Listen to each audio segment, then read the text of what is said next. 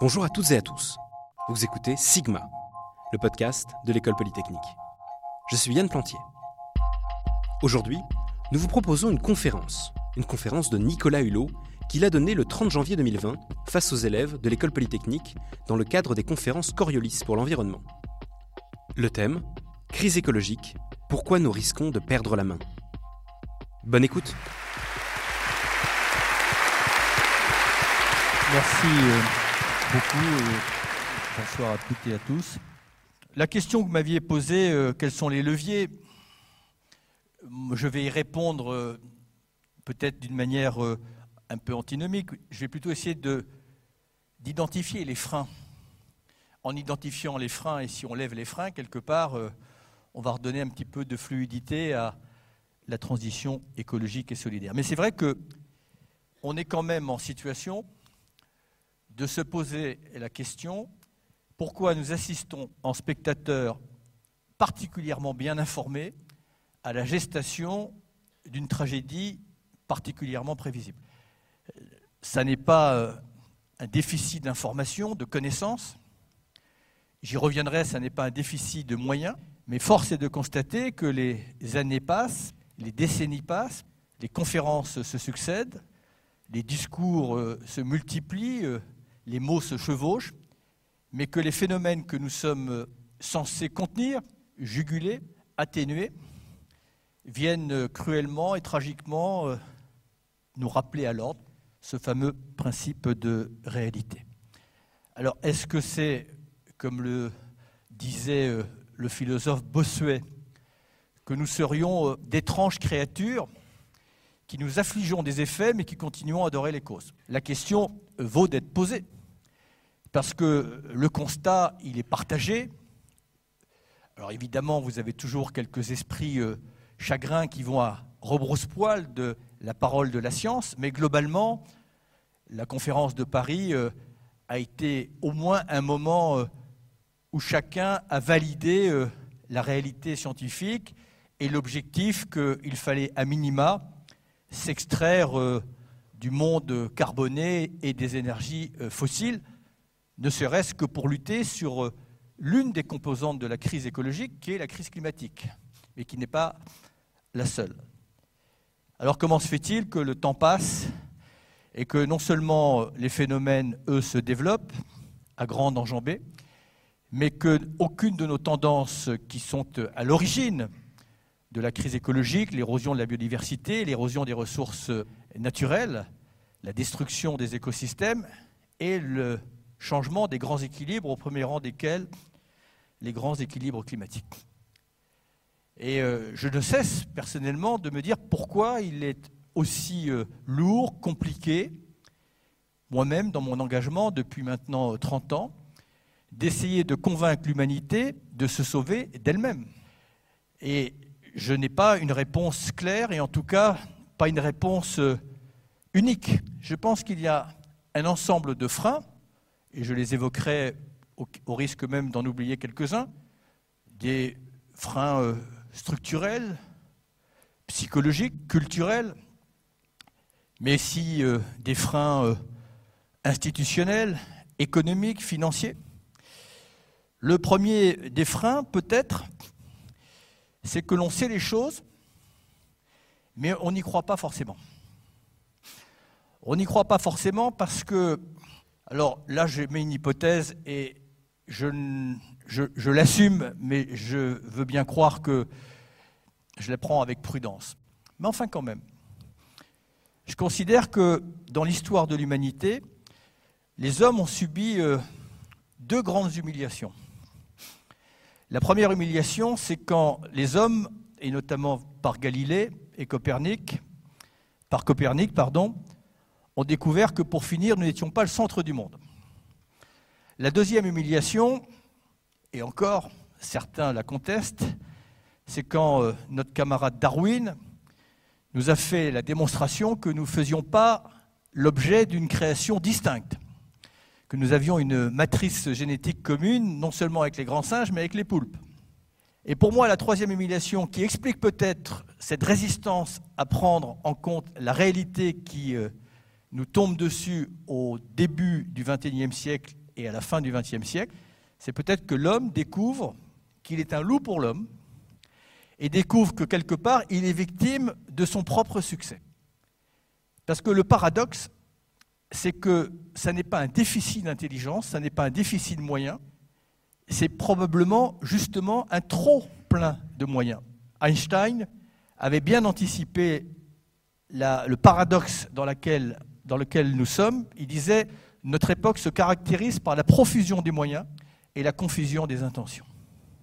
Et plus récemment, mais dit euh, différemment, mais avec euh, la même notion, Edgar Morin disait Nous sommes euh, technologiquement triomphants, mais culturellement défaillants. Et pour moi, je, ne peux pas mettre ce paramètre de côté. Je pense que quelque part, nous avons été, à juste titre, aveuglés par le succès de la science et ses déclinaisons technologiques. Et nous sommes presque englués dans les filaments euh, de ce que l'on appelle, entre guillemets, le progrès et de nos découvertes. Et euh, quelque part, euh, comment dire, notre interprétation de la réalité en a souffert puisque nous n'avons plus du tout conscience que notre sort, notre, nos origines et notre destin est dans les mains de la nature. Je pense quand même qu'il y a quelque part aussi l'idée qu'il y a un couple qui s'est formé dans la modernité, avenir et progrès, et que demain sera forcément mieux qu'aujourd'hui. Et donc il suffit de courber les chines et d'attendre un petit peu et que la science, la technologie, voire même la finance, vont trouver remède aux difficultés euh, qui jalonnent notre chemin. Alors appelons ça euh, du scientisme, du positivisme, que sais-je encore, mais je l'ai bien vu euh, dans mes 30 ans d'engagement, souvent chez des gens, et je le dis sans aucune ironie, particulièrement intelligents, il y a ce petit espoir que demain on va se réveiller avec quelque chose qui va nous permettre, eh bien, par exemple, de régler la machine climatique. Je me souviens, et j'étais avec lui hier soir, et nous en avons souri, d'Yves Coppens, le père de Lucie, qui un jour avait fait une tribune dans le monde en disant Mais ne vous inquiétez pas, si effectivement, à cause de l'accumulation des gaz à effet de serre, la température euh, sur Terre s'élève, avec notre puissance nucléaire, on pourra changer l'inclinaison de l'axe de rotation de la Terre et on va réparer tout ça. Mais il y a longtemps qu'il avait dit ça. Mais il l'avait écrit. Et je, persiste qu'il y a encore ce petit soupçon.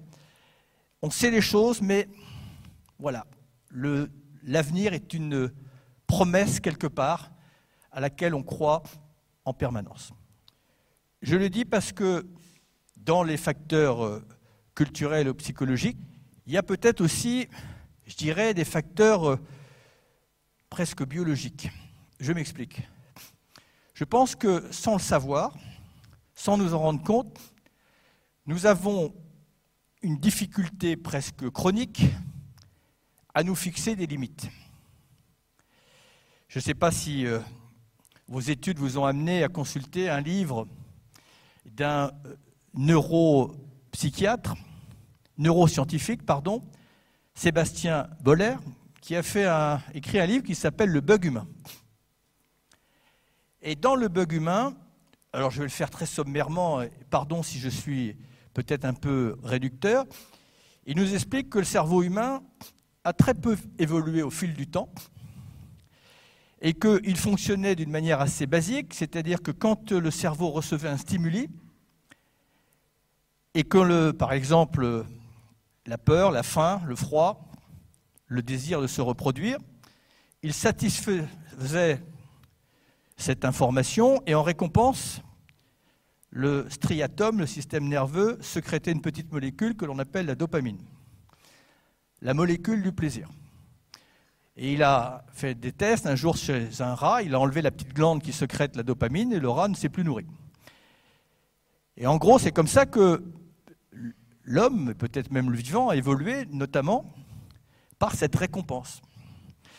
Mais sauf que les sollicitations externes pendant longtemps étaient très rudimentaires. Sauf qu'aujourd'hui, euh, nous sommes devenus euh, addicts parce que nous avons une profusion de stimuli et nous ne savons pas y résister. Et nous avons euh, une vraie difficulté à nous fixer des limites Et toutes les expériences montrent que parfois on préfère ne pas se priver d'un plaisir immédiat au risque de s'exposer à des difficultés quelque temps après. Alors, je me suis permis de rentrer euh, euh, par ce biais-là, mais c'est quand même important parce que ça nous permet quand même de regarder la nature humaine comme nous sommes, avec nos grandeurs, bien entendu, et en aucun cas ne voyez dans mon propos l'idée de vouloir réfuter l'héritage des siècles en termes de progrès, mais je pense que nous sommes arrivés à un point où euh, nous devons franchir euh, un troisième pas. Et pourquoi je dis un troisième pas? Parce que je pense que dans l'histoire du vivant, il y a eu deux pas importants. Il y a eu le pas de la vie, il y a eu le pas de l'esprit, et le troisième pas, c'est le pas du sens. Et pour moi, quand on me demande qu'est-ce qu'il y a de plus important à faire aujourd'hui, c'est la révolution des esprits, c'est-à-dire de redonner du sens au progrès. Et personnellement, je suis convaincu que nous avons dévoyé au fil du temps, inconsciemment, la notion même de progrès. Ça explique aussi l'impasse dans laquelle nous nous engageons, mais par définition, une impasse, on peut faire demi-tour et essayer de trouver un autre chemin. Ça, c'est pour la partie peut-être, euh, je dirais, intellectuelle, psychologique, culturelle. Mais ne sous-estimez pas non plus son importance, euh, qui explique un peu parfois l'inertie et la difficulté du passage à l'acte, cette confiance quand même que l'on a dans le temps, dans la science. Je serais euh, évidemment euh, malvenu de dire ma défiance vis-à-vis de la science, pas du tout. Mais comme disait Jean Rostand, attention que la science ne, fasse pas de nous des dieux avant de faire de nous des hommes. Et je pense que nous devons euh, peut-être à un moment ou à un autre nous échapper d'une forme de vanité pour revenir dans une forme d'humilité.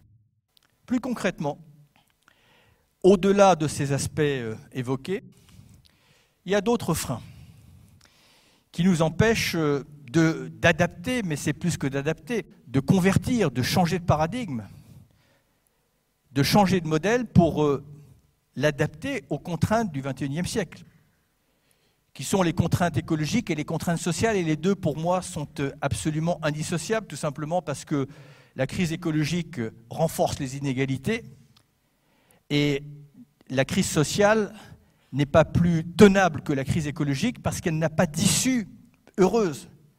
Et je fais une toute petite euh, parenthèse. Pourquoi je vous dis que la crise sociale n'a pas d'issue heureuse? Elle n'est pas d'aujourd'hui. Les inégalités ne sont pas nées au XXIe siècle. Mais il y a une petite chose qui a changé et dont on n'a pas pris la mesure, qui fait que la crise sociale comme la crise écologique, ça n'est pas une option, c'est une condition de les résoudre. C'est que nous sommes maintenant dans un monde connecté. Et ceux qui sont exclus ont vu sur les inclus. Et vous ajoutez à l'exclusion un élément explosif qui est l'humiliation. Et comme la crise écologique ajoute de l'exclusion à l'exclusion, parce que les plus vulnérables, ce sont les premiers frappés, ceux qui subissent euh, les conséquences déjà des changements climatiques, de la désertification, de la pénurie des ressources euh, naturelles et vitales comme l'eau ou les terres arables, ce sont des hommes, des femmes et des enfants qui subissent un phénomène qu'ils n'ont pas provoqué, qui lui-même est la conséquence d'un mode de développement dont ils n'ont pas profité, et mode de développement qui parfois, et je le dis avec beaucoup de prudence, s'est fait à leur détriment. Donc chacun peut comprendre que dans un monde qui est très réactif, les inégalités comme la crise écologique ne peuvent en aucun cas perdurer au XXIe siècle. Ce qui rend difficile le passage à l'acte, c'est ce que les économistes appellent aussi la tragédie des horizons. Et ça, c'est très important de comprendre ça parce que souvent j'entends euh, dans la rue, dans des conférences, sur des plateaux de télévision et des studios de radio, rendre euh, le personnel politique responsable de tous les maux. Je ne souscris pas à cette polarisation simpliste parce qu'elle est dangereuse, ce qui n'exonère pas les politiques de leurs responsabilités. Mais un jour, euh, dans une salle qui était un peu vindicative vis-à-vis de l'exécutif actuel, j'ai demandé euh, aux personnes qui étaient particulièrement remontées, j'aurais posé la question suivante est-ce que, comment expliquez-vous que tous les cinq ans, pour ne parler que de notre pays, au moment des élections présidentielles, on cède à une forme d'ivresse collective, d'euphorie, comme si nous avions élu euh, Merlin l'Enchanteur, et que deux ans, pour le mieux après, on est prêt à clouer au pilori le même Merlin l'Enchanteur. Est-ce que ça veut dire que nous sommes des électeurs stupides qui élisons des présidents tout autant stupides? La réponse est forcément non. Ça veut dire qu'il y a quelque chose qui ne fonctionne pas dans nos démocraties ou dans nos institutions. Et je pense que cette réflexion, elle est excessivement importante. Alors n'y voyez aucune prétention, je n'ai pas une vision claire de ce qu'il faudrait modifier, mais j'ai quand même vu effectivement, pour revenir à ce thème de la tragédie des horizons, qu'il y a une grande difficulté dans l'exercice du pouvoir, c'est de combiner la pression du présent avec la raison du futur. Combiner deux échelles de temps. Et ça, c'est très difficile, parce que la pression du présent, elle est énorme sur le pouvoir politique. Alors que la pression euh, des événements futurs, ou des générations futures, ou la pression euh, de la disparition et de l'érosion de la biodiversité ne se fait pas au quotidien. Et en permanence, un politique est sous le feu d'injonctions contradictoires. C'est important de le savoir parce que ça, simplement que chacun comprenne que nous avons aussi parfois une part de responsabilité parce que nous voulons le changement, mais si possible, à côté. Et je le dis sans euh, aucune démagogie, mais c'est important de comprendre que nos sociétés et notre monde ne changera que si on arrive à trouver une forme de convergence, d'harmonie plutôt, entre la volonté des citoyens et la faculté des hommes politiques. Mais la défiance qui existe aujourd'hui dans la démocratie, dans une démocratie et une société qui entretient à foison la culture de la confrontation, la culture du ring et la culture de la polémique. Dans une situation aussi complexe, aussi radicale, aussi cruciale que celle que nous traversons actuellement, pas simplement en France, dans le monde entier, eh bien, euh, ce brouhaha permanent, où euh, souvent le futile et l'insignifiant l'emportent sur euh, l'utile et l'essentiel, cela n'est pas propice, encore une fois, à partager une vision et à engager avec une forme d'enthousiasme, parce que la seule chose qui est effrayante, c'est de laisser le monde se défaire plutôt que de l'organiser. Et ça, ça devrait plutôt nous réjouir. Je dis ça parce que Là aussi, il y a un changement de modalité à opérer. Chacun, personne ne peut s'exclure de sa part de responsabilité. Et le jeu politicien, notamment dans notre pays, pour ne parler que de notre pays, avec euh, le fait qu'on perd, comment dire, toute objectivité dans le jeu politicien. Victor Hugo euh, dénonçait ça à l'époque, il disait euh, les hommes politiques préfèrent la consigne à la conscience. Mais aujourd'hui, compte tenu de la gravité de la situation, comme en période de guerre, je pense qu'il y a un impératif de se retrouver, d'abord parce que la complexité fait qu'on ne peut pas sous-traiter la transformation de la société à une petite fraction de celle-ci. Donc il va falloir aussi qu'il y ait une forme de maturité politique et en même temps d'adapter la démocratie à deux paramètres qui ont changé depuis quelques décennies. La précipitation du temps. Dans ma brève expérience au gouvernement, j'avais l'impression, mais j'ai pu comparer par la suite, que je n'étais pas le seul au gouvernement, d'avoir été happé comme dans un fleuve en crue, et que la part de réflexion était pratiquement la portion congrue de mon planning. Le reste était consacré à de la représentation ou à de la communication. Et d'ailleurs, si vous ne communiquez pas, immédiatement, on vous accuse de ne rien faire. Mais ça n'est pas une question de faculté des hommes ou des femmes politiques, c'est simplement que la densité d'informations, d'événements qui convergent vers vous, vous empêche de faire de la prospective, au moment où on en a beaucoup besoin. Et de voir les choses à une échelle de temps évidemment plus longue que les échéances euh, électorales. Et donc je pense qu'il faudra adapter nos démocraties à non seulement l'intrusion du futur dans notre scope, mais faire en sorte qu'il y ait un lieu de pouvoir apaisé, documenté, qui permettent d'évaluer les investissements, les politiques publiques, de les planifier, les anticiper, dans lequel d'ailleurs, parce qu'il va falloir avoir une démocratie beaucoup plus inclusive, on va associer les citoyens tirés au sort à la complexité. Et je pense que tant que nos démocraties seront euh, dans une telle précipitation, euh, quelle que soit la qualité ou pas des hommes et des femmes politiques, nous irons de déconvenu en déconvenu.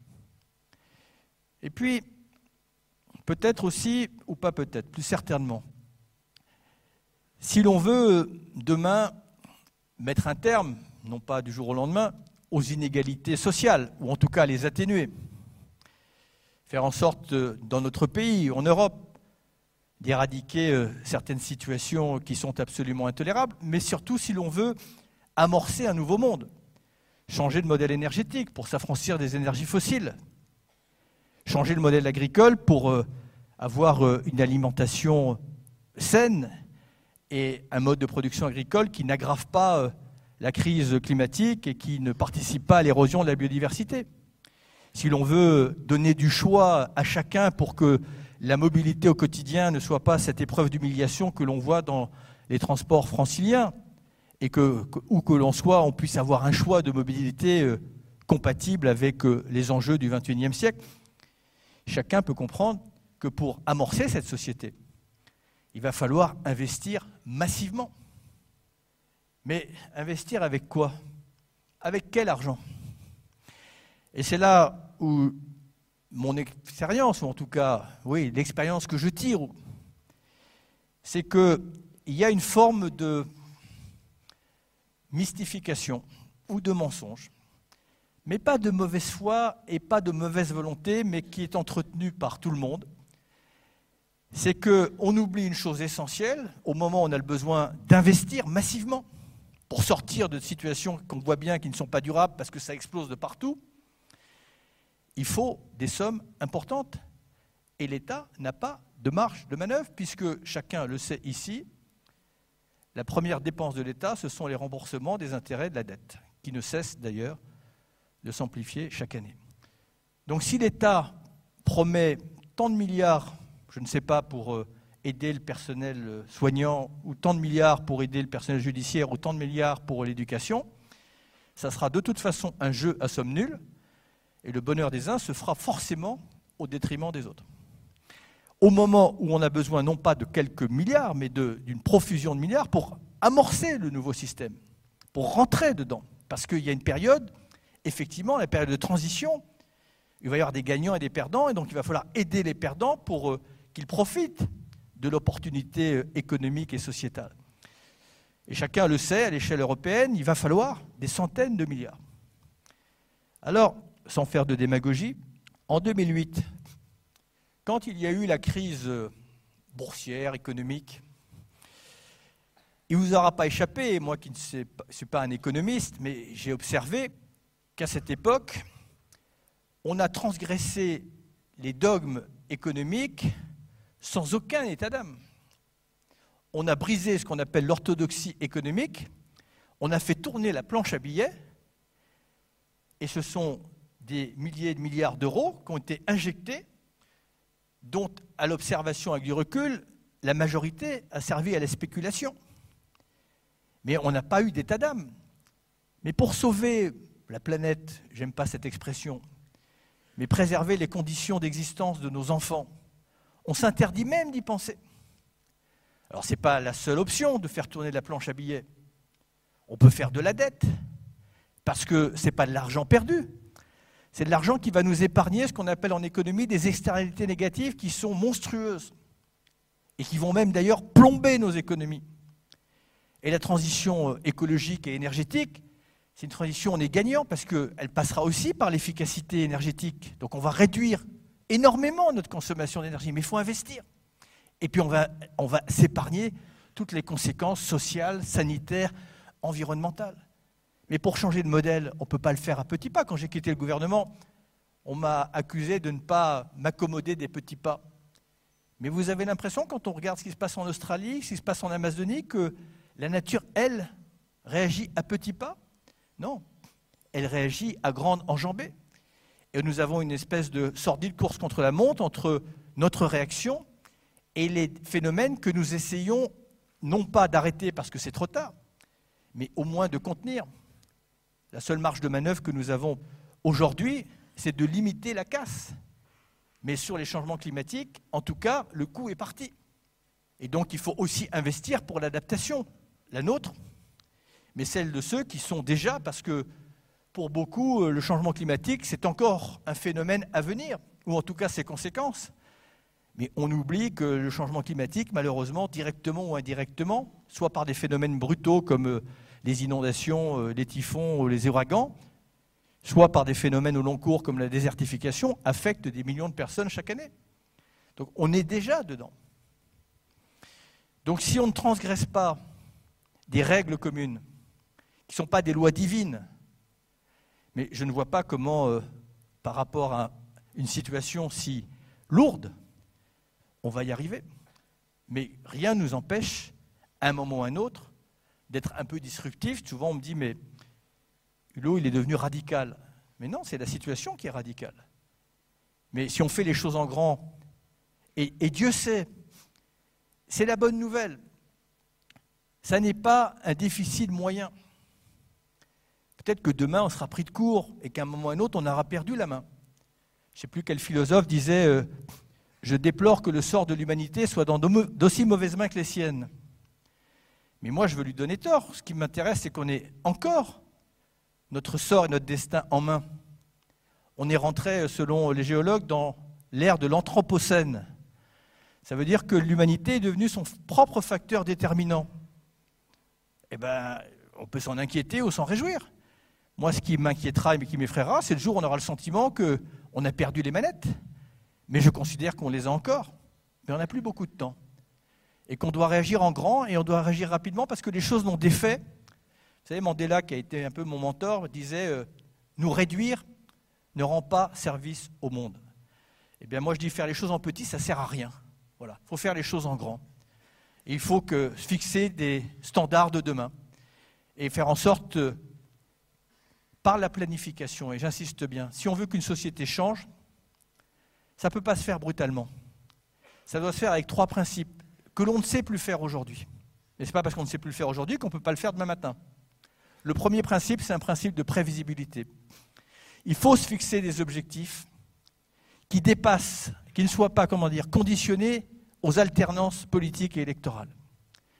Et pour moi, ces objectifs, qui sont des objectifs vitaux, comme notamment les objectifs climatiques, il faut presque les constitutionnaliser. Parce que si l'objectif n'est pas associé à un sentiment, une conviction d'irréversibilité, personne ne bouge.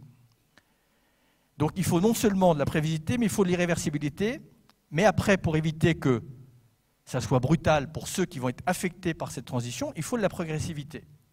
Et dans la progressivité, il faut se donner les moyens d'identifier ceux qui vont être pénalisés pour les accompagner. Et là, on en revient à des choses très concrètes. La fiscalité. Et ça nous ramène euh, à un embrasement que notre pays a connu.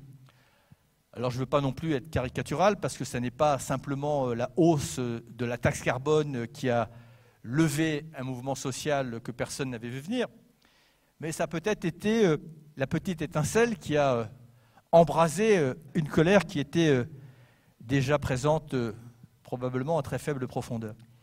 Mais si la fiscalité écologique, parce que chacun comprend que la fiscalité, c'est d'abord un instrument de recette, que sans fiscalité, sans impôt, l'État est démuni pour mettre en œuvre les politiques publiques.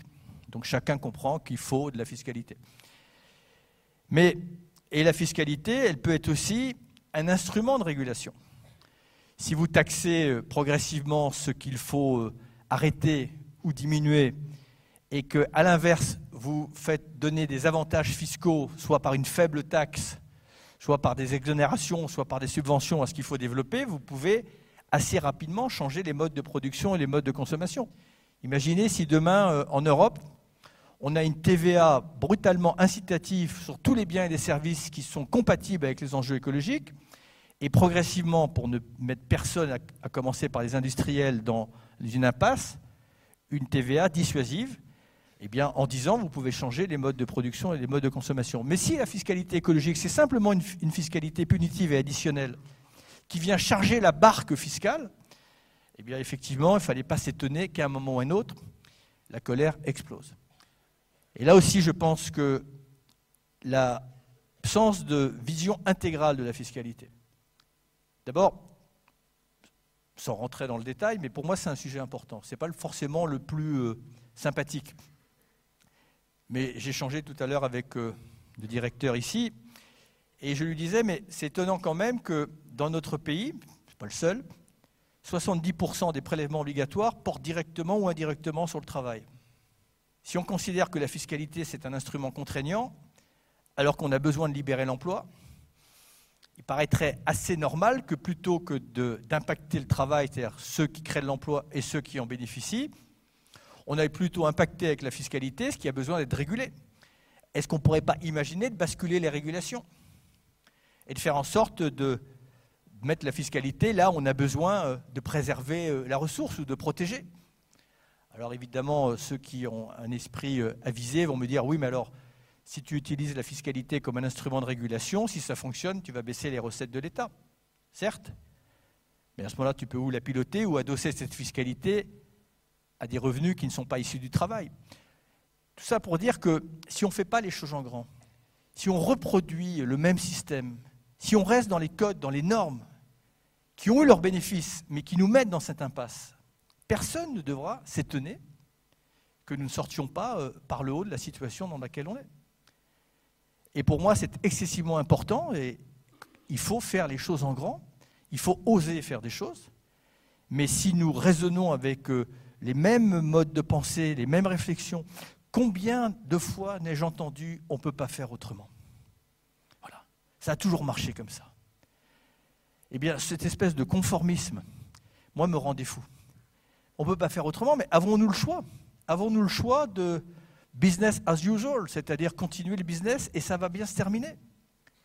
Mais quelqu'un, un économiste américain disait, a-t-on besoin d'être un prix Nobel d'économie pour penser qu'une croissance infinie n'est pas possible dans un monde fini? N'importe quel gamin de CM1 peut comprendre que ça ne peut pas fonctionner. Et d'ailleurs, euh, ce que l'on avait appelé le Club de Rome dans les années 70 avait très bien vu qu'il n'y avait pas d'issue. Donc il y a un modèle économique qui épuise. Et un modèle économique non seulement qui épuise le substrat de l'économie, c'est-à-dire la ressource, mais pour la production économique, plutôt que de la disperser, il la concentre. Mais tant que ça ne se sait pas, ça peut durer. Mais maintenant où chacun comprend, sait, par les journaux, par Internet, que vous avez euh, et je le prends avec précaution, 1% qui concentre 93% des richesses de la planète, personne ne peut aspirer à vivre en paix tant qu'il y a une telle inéquation. Donc il y a là un modèle profond à changer. Et c'est là où aussi euh, il y a un grand malentendu que j'ai moi euh, subi avec euh, sans animosité mais avec déception et tristesse dans l'esprit de quelques-uns, peut-être même de beaucoup, L'écologie, c'est un sujet parmi d'autres. Personne ne conteste euh, globalement, à part euh, Trump et Bolsonaro, que la crise écologique est une crise importante. Mais la lecture qu'on en fait n'est pas la même. Pour certains, c'est un sujet. Pour d'autres dont je fais partie, c'est le sujet. C'est l'affaire du siècle. Parce que pour moi, la crise écologique conditionne tout ce qui a de l'importance à nos yeux. Rien ne résistera si on laisse combiner la crise sociale et la crise écologique. Alors la difficulté, et j'en terminerai par là, parce que peut-être que c'est euh, aussi la difficulté essentielle, c'est que chacun a compris que c'était une crise universelle. C'est un enjeu universel. Donc à quoi bon euh, la France, qui pour finir n'est pas le plus mauvais, loin de là, être plus vertueux si ça ne change pas le dénouement?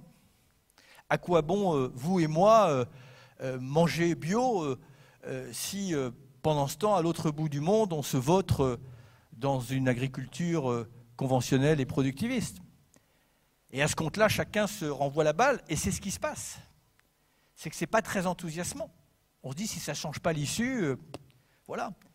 Et il y a une espèce de tentation de fuite en avant, céder à une espèce d'hybris euh, technologique, consumériste. Et cette tentation, elle est là.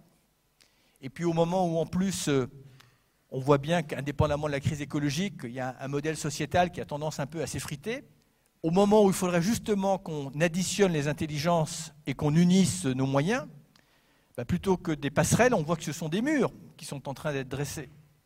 des murs euh, réels comme euh, ce mur infâme que Trump veut faire euh, au sud des États-Unis, mais des murs parfois virtuels, c'est-à-dire que on se noie, on se perd, on se distrait dans un monde virtuel pour ne pas affronter la réalité.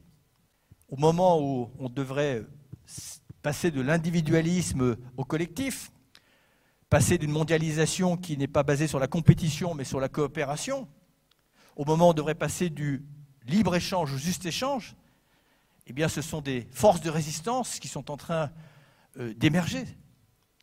Et c'est vrai que cet enjeu universel, qui pourtant devrait avoir une vertu majeure, peut-être qu'elle arrivera, mais cette vertu majeure de cet enjeu universel, c'est que tout d'un coup, la crise écologique nous confronte à notre communauté de destin. Qui que l'on soit, où que l'on soit, aucun statut économique, politique, religieux ne nous immunisera contre les conséquences de la crise écologique. Comme disait Martin Luther King à propos de la cause des Noirs, on est confronté à agir ensemble ou à tous crever comme des idiots. Mais quelque part, cette injonction qui nous arrive au bon moment, parce qu'elle nous oblige à nous réinterroger sur la finalité, sur le sens des choses, sur la condition humaine, sur ce qu'est le progrès, et surtout à nous voir comme une petite famille de naufragés perdus entre deux infinis, l'infiniment petit et l'infiniment grand. Et donc de nous voir comme une famille humaine, avec sa diversité, qui est une richesse. Le nous devrait l'emporter sur le jeu. Et nous sommes euh, sur cette, euh, ce chemin, ce seuil étroit de tolérance où tout peut l'emporter. On est sur un point de bascule, le meilleur comme le pire. Et on se trouve euh, tous, avec des âges différents, arrivés sur Terre à ce moment passionnant et fatidique, exaltant et effrayant. Mais voilà, comme le disait un autre philosophe, Bergson, l'avenir est incertain parce qu'il dépend de nous. Donnons-lui raison. Merci.